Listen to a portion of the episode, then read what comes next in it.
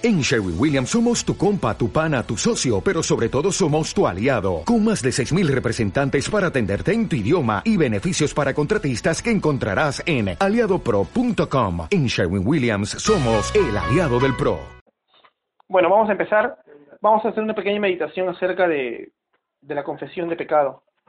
Quisiera que supamos esto porque una marca de un cristiano no es solo el arrepentimiento inicial en el momento en que el Señor transformó tu corazón, lo cambió de piedra a carne y, y tú llegaste a creer, llegaste a humillarte delante de Él y a entenderte acerca de la depravación de tu vida, de tu pecado, sino de que tú confesaste tu pecado. Confesar no solo quiere decir voy a contarte algo que no sepas, porque Dios lo sabe todo. Y Dios sabe de tu pecado. También algunos eh, toman esto como dice para decir, pero yo no, quiero confesarme tanto porque Dios ya sabe, dice. No, pero no es así. Dios quiere que tú confieses tu pecado. Y en toda la Biblia vamos a ver eso, por eso vamos a ver varios textos. Eh, hay unas marcas de esa confesión también. No es cosa de ir irreverente, como les hablé la semana pasada, a Dios y, y decirle, ¿sabes qué Dios? Me equivoqué. Genial. No. A pesar que Dios es de amor, tú estás en su mano y nada te saca de su mano. A pesar de esa soberana gracia que tiene sobre nosotros desde el momento en que nos salvó, la evidencia de que tu corazón ha sido transformado es que tú vas a estar humillado delante de Dios, siempre. Siempre vas a humillarte y siempre vas a ser sincero con Él. Y quiero que veamos eso, ¿no? Vamos al Salmo 38. Verso 18. Para ver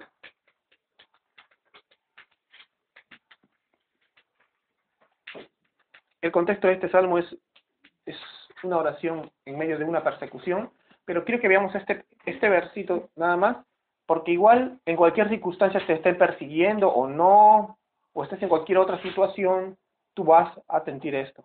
Dice, por tanto, confesaré mi maldad y me contristaré por mi pecado.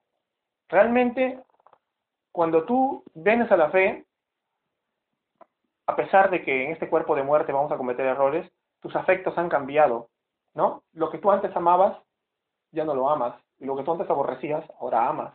Este, en el sentido de que, como dice un pastor, ahora, si tú tienes una nueva relación con Dios, también tienes una nueva relación con el pecado. Si el pecado antes era tu amor, ahora tú lo aborreces. Si él viene a molestar, viene, pero tú lo aborreces. Tú no vas a amar ya ese pecado, ni vas a amar esas prácticas que tenías por pecado, ¿no? Ni más amar el pecado en esencia en sí, porque es una transgresión a la ley del Dios que amas ahora más, más que a nada en esta vida. Que lo amarás y lo adorarás por toda la eternidad. Porque ese pecado viene a transgredir la palabra de este Dios y la voluntad de este Dios. Tú ya no lo puedes amar ya.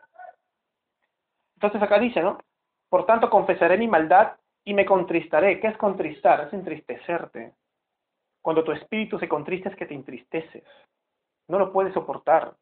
Si lees el Salmo 51 vas a ver que el salmista incluso se enferma, dice, por favor, repara los huesos que, has comido, ¿no? ¿Por qué? Porque él ya se enfermaba de solamente pensar que ha roto la ley de Dios tan sinvergüenzamente como lo hizo en el caso del salmista, en este salmo, ¿no?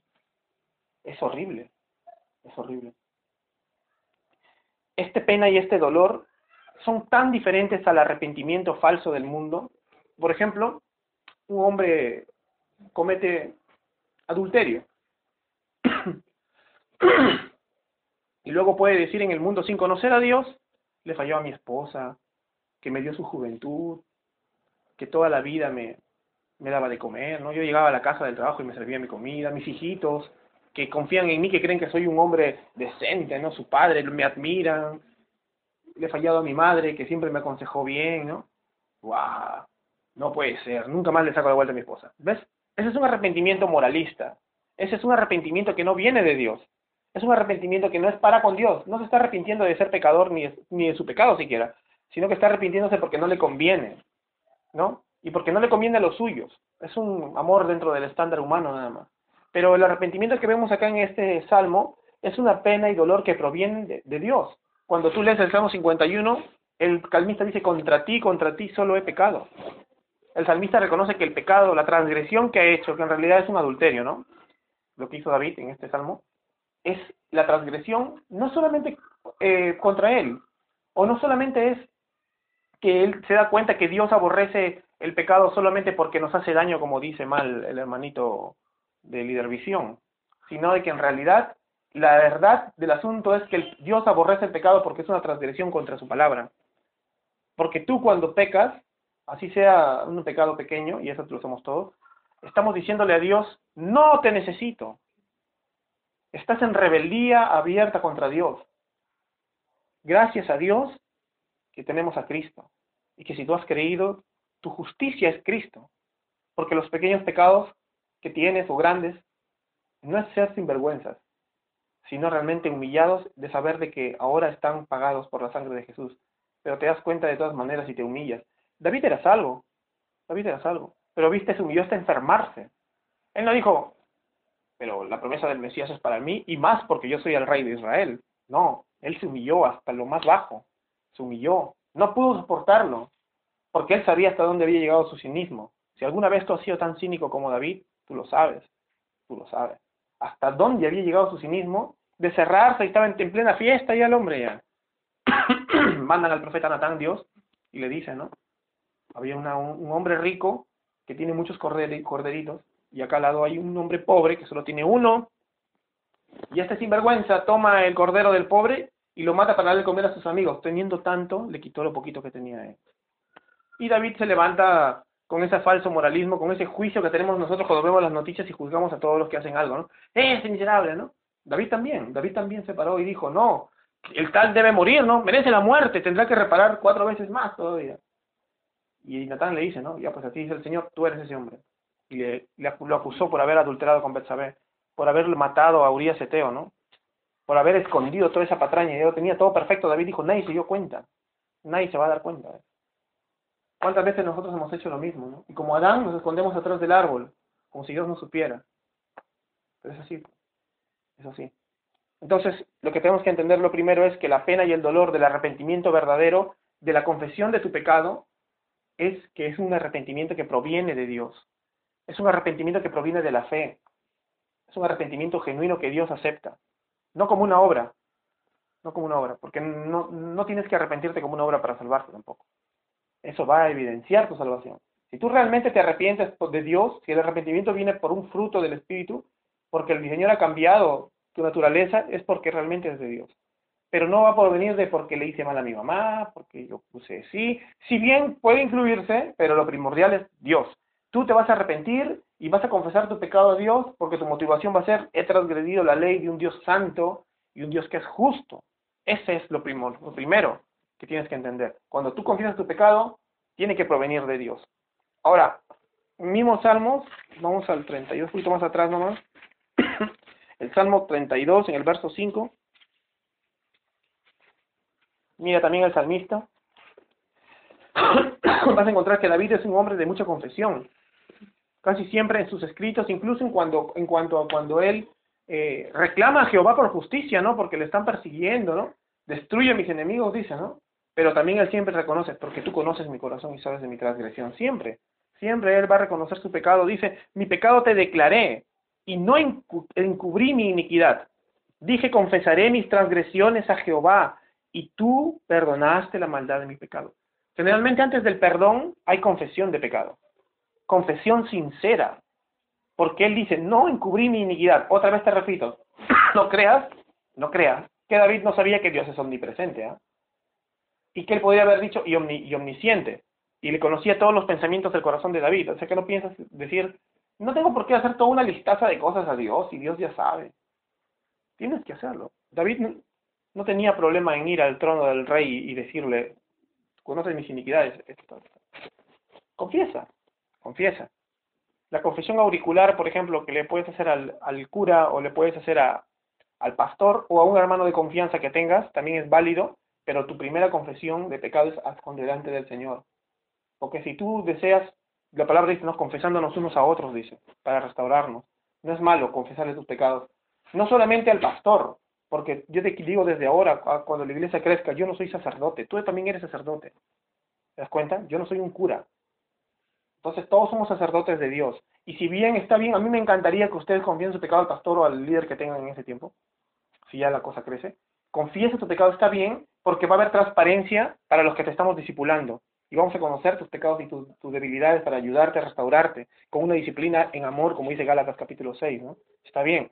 Pero de qué, pero no pienses en lo primero, si tú, mira, si tu arrepentimiento es este, he caído, tengo que hablar con mi líder. ¿Y, Dios? ¿No has confesado al Señor? No es cosa de que tú estés bien con una congregación, es cosa que tú te vayas delante del Señor para que Él dice, y tú perdonaste la maldad y el pecado, el Señor te va a perdonar, tú estás en Cristo, pero primero tienes que declarar y no encubrir tu iniquidad. No encubrirle a Dios. Cuando tú no le confiesas a Dios, es como si, lo quisieras ocultar a Dios. A Dios no le vas a escapar con nada. Tu, confesión de pecado tiene que ser sincera y sin reservas, sin medida. Confiésalo todo. Confiésalo todo. Primero a Dios. Primero a Dios. Antes que a tu líder, antes que al pastor, primero al Señor. Tú tienes un deber de confesar tus pecados con el Señor. Él te ha salvado. Él te ha limpiado. Y así como Imagínate, ¿para qué le confiesas tus pecados a los líderes o al pastor? Lo haces para que eh, en amor y en una disciplina amorosa te podamos restaurar, ¿no? Ya está bien, porque Dios utiliza su iglesia para eso. Pero ¿por qué no le confiesas a Dios si Él es el que te va a restaurar? El Señor es el que te va a restaurar. Porque incluso la iglesia, a pesar que Dios la va a usar para tu restauración, va a ser a través del Espíritu y la palabra. No va a ser solamente con métodos de restauración, no existe eso. El Espíritu y la palabra te va a restaurar si no fuera por el Espíritu y la palabra, la iglesia como institución no tiene la potestad y no tiene la autoridad y no tiene la capacidad siquiera de cubrir tus necesidades espirituales. No la tiene. No la tiene si te vayas al tabernáculo de Spurgeon. No la tiene. Si no es a través de la palabra y el Espíritu, tu, tu restauración es cero. Con psicología no te vamos a restaurar. Sabiendo que eres flemático, sabiendo que eres, este, tienes otro carácter, eso no te va a curar. Eso no te va a sanguíneo. No, esas cosas no te van a curar. No está malo, yo conozco psicólogos enfocados hacia el cristianismo, pero que conocen el verdadero problema del ser, ¿ves? Bien, pero eso no, el mismo psicólogo si es cristiano te diría, ¿qué me visitas a mí? ¿No? Hermano, este, yo soy psicólogo, cuando tengas algún problema difícil, eh, patológico, visítame.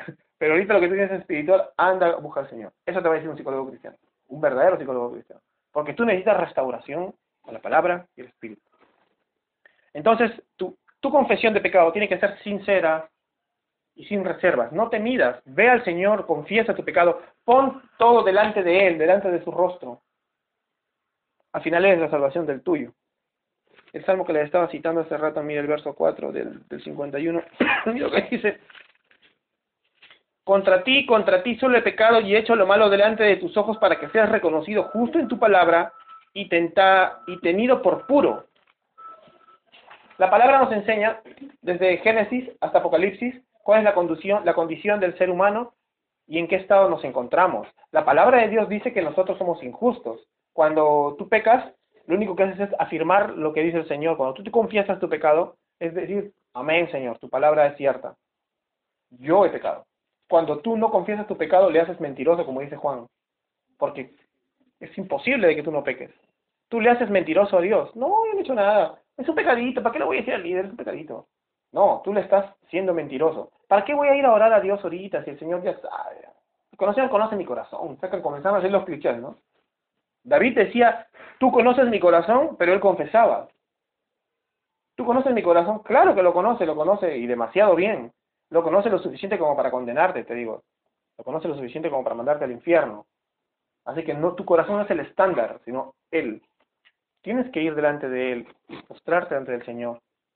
Si tú realmente crees que Jesucristo está en ti y que tu seguridad y, tu, y, tu, y que Él es el, el Señor, el que te ha salvado, si Él es tu imagen delante de Dios, tu justicia, si tú realmente crees en esto, no te vas a tener problemas de a confesar, ¿verdad? No vas a tener miedo de confesarle porque tú estás creyendo que Él es tu justicia. Más bien yo dudo cuando alguien no confiesa al Señor, cuando alguien no quiere orar todos los días, confesando sus pecados desde el día al Señor, eh, ¿realmente estás creyendo en que Cristo es tu sustituto? ¿Realmente estás creyendo en Él como Cristo, como Mesías, como sustituto, como vicario? Porque realmente no parece. Porque parece que tú tuvieras una autojusticia todavía. Que, piensas que hay cosas que no es necesario confesar. Eh, la justificación actual es la evidencia de lo que va a ser el día final, el día del juicio, porque todos vamos a estar en el juicio y ahí se da justificado. Se puede hablar, como dice un teólogo, de ahora, de allá desde ahora de la justificación, ¿no? Ya estamos justificados en Cristo Jesús. Pero muéstralo. Evidéncialo teniendo un corazón que realmente evidencia no solo santificación, sino justificación, regeneración, que realmente eres una nueva criatura, que realmente como el salmista, ¿no? David se equivocó, pero él va delante del Señor y confiesa, expone su corazón, lo rinde su corazón, lo, derrama delante del trono del rey sabiendo de que mi salvación está en sus manos. ¿Por qué no tendría por qué ir al trono del rey? Confiesa, humíllate. Mira, Nehemías, vamos a Nehemías capítulo 9, verso 33. Nehemías capítulo 9.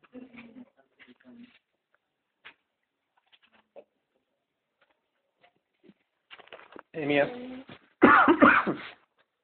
Nehemías capítulo 9, verso 33.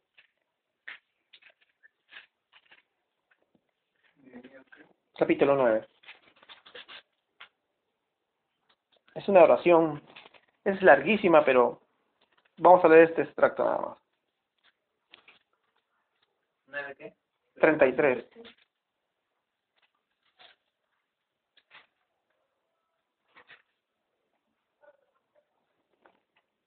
Dice así, pero tú eres justo en todo lo que ha venido sobre nosotros, porque rectamente has hecho, mas nosotros hemos hecho lo malo. Mira, tú tienes que ser humilde para reconocer la justicia de Dios en cada momento, en el momento de la confesión de pecado. No seas cínico y solo confieses por confesar porque se te convierte en un ritual. Soy cristiano y ya el pastor ha predicado de que si hay que confesar a Dios, pucha, me toca confesarte. Ya, ya la malograste ahí. Estás convirtiendo todo en un ritual frío y simplemente te vas a convertir en un robot falso, en un profesante falso de fe tal vez, porque lo único que haces es paporretear. Como criticamos a los católicos que paporretean, tú también vas a ir, bueno, es de noche y me toca confesar, pues, ¿no? Y te vas a volver un cínico que dice, puedo pecar durante el día, la noche confieso. ¿Ves? Conviertes la gran verdad de que en medio de tus errores el Señor te puede restaurar, que es una gran verdad, lo conviertes en un acto de sinvergüencería. ¿Te das cuenta? ¿Cómo podemos caer en eso? No podemos permitir eso. Tú siempre tienes que tener en cuenta que Dios es justo y durante todo el día vivir con esa conciencia de la justicia de Dios para que tú realmente te des cuenta cuando, pecas, cuando venga conciencia de pecado a tu mente, el Señor a través del Espíritu dice que te va a convencer de pecado, ¿no? Porque si tú dices que que vives en el Espíritu y no tienes conciencia de pecado, no sé qué Espíritu estás viviendo. No digo que no te vas a equivocar, pero sí que te vas a rendir humildemente ante el Señor y no vas a convertir la gracia del Señor en solamente motivo de burla, ¿no? Como dice Pedro, ¿no? Que, que trastornan la gracia del Señor estos sensuales, dice. Ahora, no significa que, que son gente sensual, así en ese momento que mandaban besitos en la calle. No, los sensuales es porque buscas las sensaciones. Buscas las sensaciones durante el día, buscas la carne, buscas al mundo, y luego en la noche haces tu oración de arrepentimiento. O sea, lo conviertes en un ritual, ¿ves? Te, te has cicatrizado totalmente ya. No, tienes que vivir con conciencia de que Dios es justo, y si a pesar de eso tú te equivocas, a pesar de que estás velando, te vas a equivocar, porque eres humano, como Pablo, vas a decir miserable de mí, vas a estar triste, compungido como el salmista, vas a estar humillado, vas a tener esa pena y ese dolor que vienen de Dios, y vas a confesar, ¿ves? Vas a confesar, en humildad, vas a reconocer, tú eres justo, Señor, en todo lo que ha venido sobre nosotros.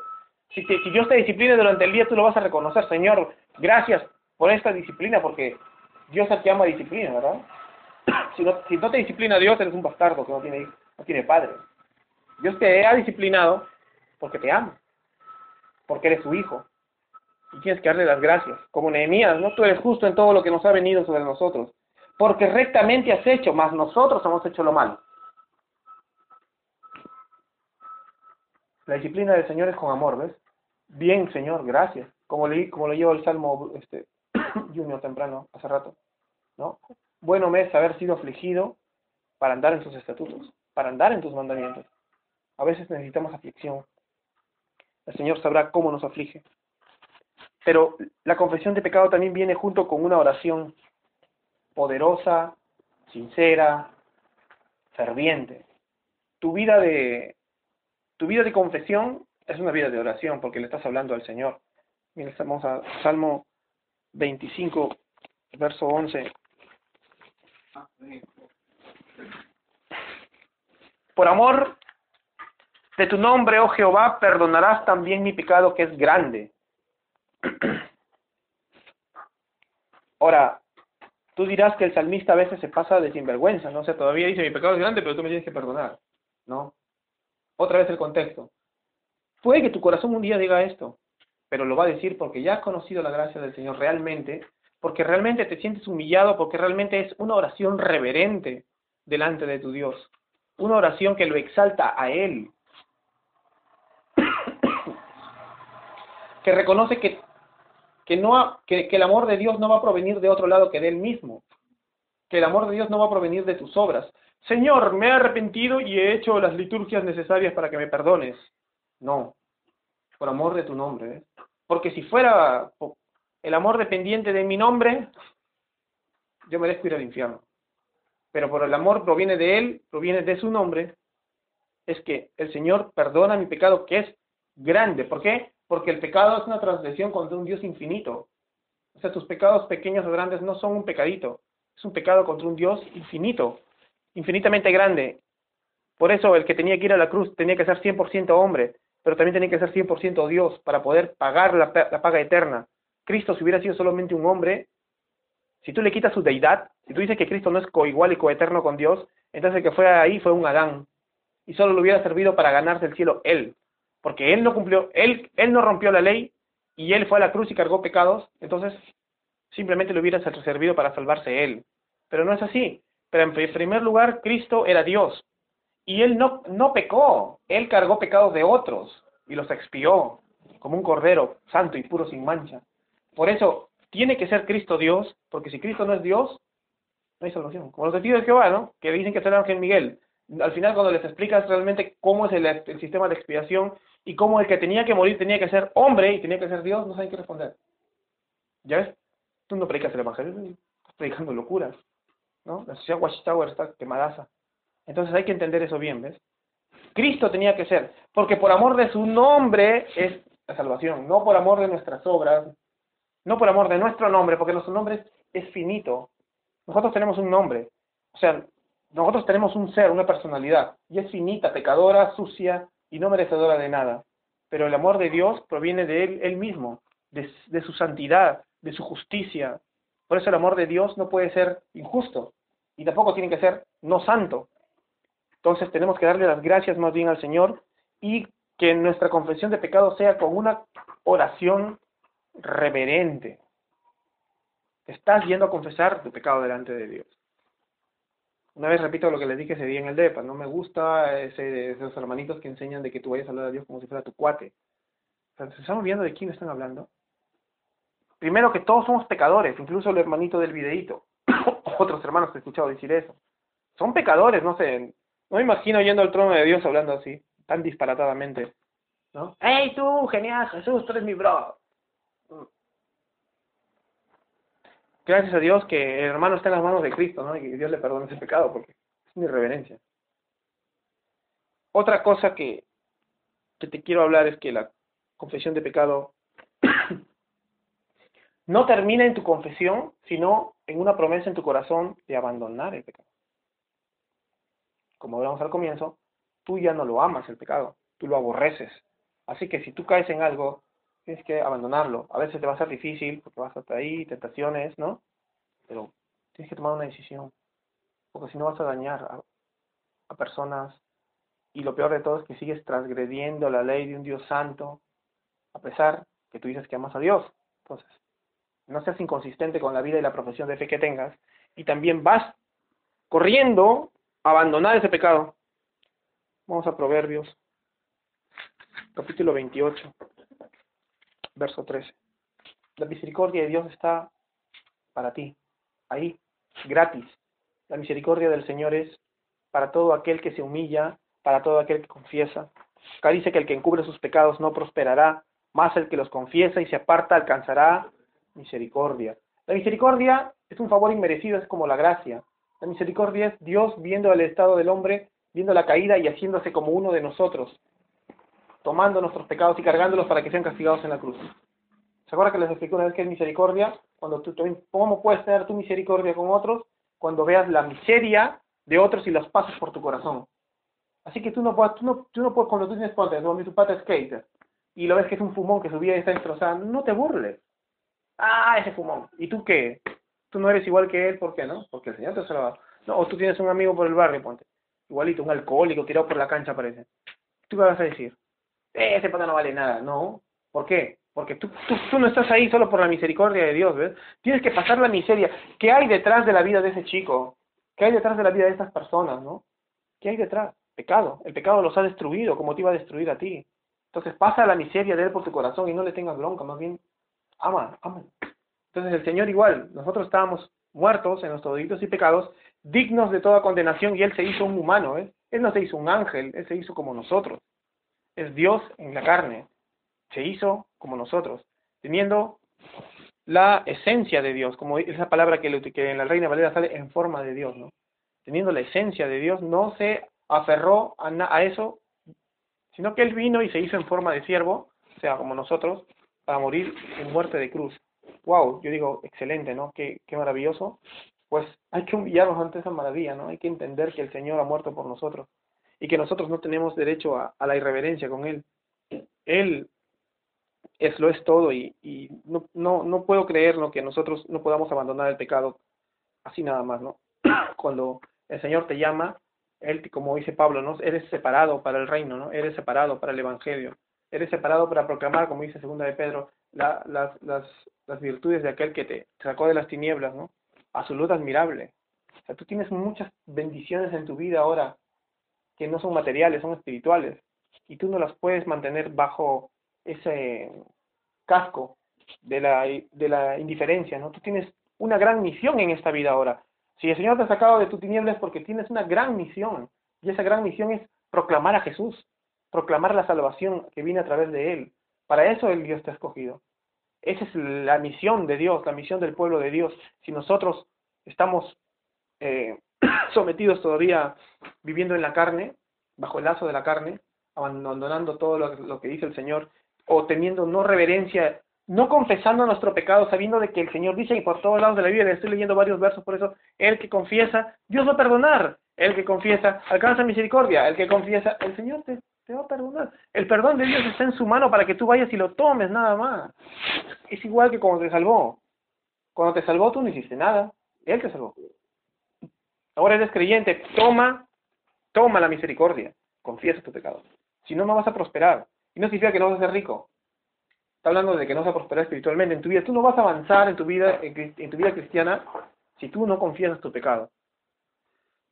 lee la historia de la iglesia, lee hombres que han escrito cosas tan bonitas como John Owen, Jonathan Edwards. Todos son pecadores. Todos son pecadores. Todos son pecadores que están en una cuerda floja y saben de que el único que para llegar al otro lado, lo único que están es de Jesús. Porque si por ti, te vienes abajo. Te vienes abajo, la verdad. Estás al punto, al punto de tropiezo. El Señor te ha salvado para Él llevarte hasta el final. ¿De, ¿De, qué te jactas para no abandonar tu pecado? ¿De qué te jactas para no confesarlo? ¿Y, ¿O de qué te jactas para convertir la confesión de pecado en un ritual y no abandonas tu pecado? Siempre lo confiesas, no, no lo abandono. ¿Por qué? Porque mañana, por confesarme de nuevo, pues te conviertes igual que los sacerdotes católicos, ¿eh? Donde me confieso, cuatro Padres Nuestros, treinta Ave María. Y somos evangélicos, hacemos lo mismo. ¿No? ¿Te das cuenta? Simplemente que no, no lo hacemos del mismo formato, pero nuestra vida devocional se ha convertido simplemente en una costumbre. Ya no es una vida devocional verdadera donde empezamos dando las gracias a Dios y pidiéndole por, para, para que su reino crezca, pidiéndole para que su gloria en nuestra vida y en la de nuestra familia y en la de la gente que les vamos a predicar resplandezca. Y en la noche igual, agradecemos y le pedimos y le damos gracias por, por, las, por lo que ha pasado en el día, por las disciplinas y confesamos nuestro pecado. Esa, esa bonita verdad de una vida cristiana de confesión y de oración la hemos convertido en qué? En rituales. Mi, devo, mi devocional lo hago en la mañana y se acabó. En la noche, a ver, gracias Señor. Eh, oh, me tengo que dormir temprano. ¿Qué pasó? ¿En qué nos hemos convertido? ¿En religiosos? Bueno, si nos ha pasado alguna vez, porque creo que a todos, pues hay que darle vuelta a la torta ya, de una vez. Empecemos haciendo las cosas bien. Que nuestro devocional no sea solamente un, rito. Que nuestra confesión de pecado sea diaria. Porque si, si el arrepentimiento es diario, tu confesión de pecado es diaria. ¿En qué, ¿En qué desemboca todo esto? Vamos a primera de Juan para terminar, capítulo 1, verso 9. ¿En qué desembocas? ¿Te puedo hacer una pregunta? Sí, sí, dime. Eh, Que sea del tema, no del facto. De, de lo que siempre hay, hay que con- confesar el pecado. tú lo haces, un ejemplo, tú lo estás haciendo en el transcurso del día, pero como también optas aún con, este, con mayor facilidad de que para en la noche, por ser un momento más tranquilo, donde ya prácticamente ya dejas de hacer las labores, eh, optas por ese tiempo, prácticamente se vuelve un ritual cuando lo haces este, rutinario, pero cuando no lo tomas así, ahí no se vuelve un, un ritual, eso es lo que estás explicando, bro. Claro, o sea, mira, yo digo, si, si en tu corazón está confesarte en la tarde, en la mañana, al mediodía, hazlo. Donde es cuando el espíritu te, te redarguye de pecado, ora al Señor. Porque tú puedes pecar al mediodía. O vienen pensamientos terribles a tu cabeza, que tú sabes que son controlados por ti. No vas a decir, no, Satanás me atacó. Bien que tú lo has hecho, bien que tú lo has pensado. Así que pide, perdón al Señor. Tú le puedes pedir al Señor perdón caminando. Te metes a, si quieres un momento más, de, de más tiempo con el Señor, busca un aula, si estás en la U, metes al baño, no sé, pero busca al Señor ahí, ahí. Pero si tú estás un poco con un día normal, un poco tranquilo, digamos, pero tú sabes que vas a pecar, haz un análisis de tu vida durante todo el día, en la noche, y vas a llegar a la conclusión de que hay varios errores. Confiésalo, confiésalo. A eso me llevo. Ahora, el ritual depende de ti. Si tú lo comienzas a, tomar superficialmente este momento y no realmente como un momento sagrado de que estás delante del trono del rey, ahí se te va a convertir en ritual, pues. Así lo hagas en la mañana, en la tarde, se te va a convertir en ritual. La cosa es que estés consciente siempre de qué es el momento de la oración. ¿Qué es el momento de la oración? Ese es el problema. Ahí no se va a convertir en ritual. ¿Y ¿Cómo ¿Quieres? saber si es de verdad un, un, un ritual o no para que puedas este, salir a tiempo? Pues, porque a Claro. veces de quedar te vuelves tan ritualista que Bueno, por ejemplo, yo me di cuenta que era ritualista porque yo agarraba, oraba, y como te digo, simplemente era mi hora, pum, mi hora de oración, en la noche, en la mañana y ya. Así lo tenía. Y en un momento yo, eran, no eran oraciones profundas, no eran oraciones donde me, me quebraba, no- eran oraciones donde, mira, tengo que entrar a las, a las siete y media, a las ocho a la chamba. Pucha, que son siete y cuarenta y cinco. Oraba diez minutos y miraba, estaba mirando mi reloj. Si tú estuvieras delante del trono del rey, ¿estarías mirando tu reloj? No. Entonces te hace un ritual, ¿ves? Eso es una oración falsa, lo que ¿no? ¿Te das cuenta? Ya, así, si te ha pasado eso, o si estás haciendo de tu devoción y no vas a mi, trabajo, estás mal en eso. Estás mal, ¿ves? Ahí estás mal. Mejora las cosas sinceramente en la noche, más tranquilo, y no seas eh, hipócrita, pues. No te conviertas en un religioso así. Hazlo tranquilo. O hazlo caminando. No, necesariamente tienes que estar ahí leyendo, hazlo caminando, orando al Señor. Orad sin cesar, dijo el Señor. Orad sin cesar. Significa que tienes que orar en todo momento, no significa que te vas a rodear todo en la calle, ¿no? Sino que tu mente está conectada con el Señor. O sea, tú estás en conexión con Dios, en, oración, en constantemente.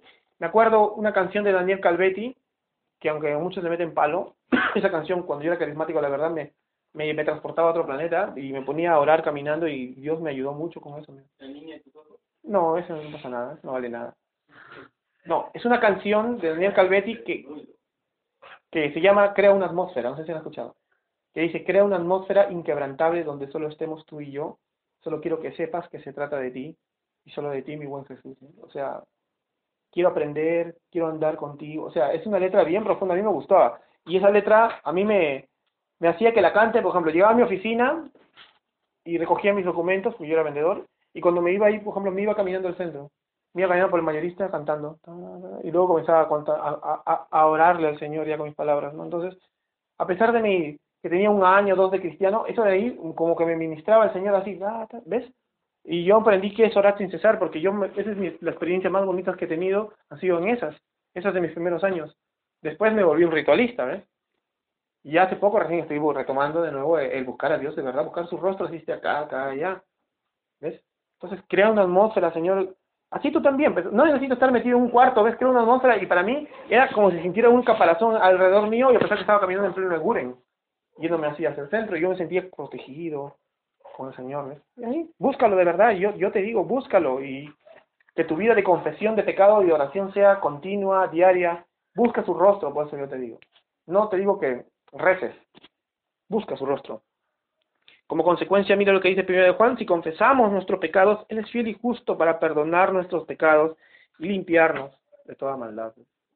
¿Por qué lo dice acá y no dice, no, el Señor ya los, ya, ya los limpió en la cruz y ahorita están limpios? Porque todos los días, a pesar que estamos limpios, esta limpieza, esta justificación no está totalmente, ya está hecha, pero es una, un, digamos, una, una, una cucharadita, así como dice el Espíritu Santo, es el arras de nuestra salvación, falta la consumación. Tú eres salvo, pero en este cuerpo de muerte tú vas a tener que ser santificado. Y el Señor te va a ir santificando, mortificando tu pecado. Y para mortificar tu pecado tienes que reconocerlo y confesarlo. Todos los días. Todos los días. Si realmente la justificación ha llegado a tu vida, si realmente eres eh, producto del sacrificio de Cristo, si realmente la sangre de Cristo ha transformado tu corazón de piedra a carne, si realmente tú reconoces al Señor como tu Salvador, entonces tú vas a confesar tu pecado. Todos los días buscar su presencia. Buscar su presencia. Dice, Él es fiel y justo, ¿ves? ¿Por qué? Porque está su sacrificio en juego. Y Él es fiel a pesar que nosotros no lo somos.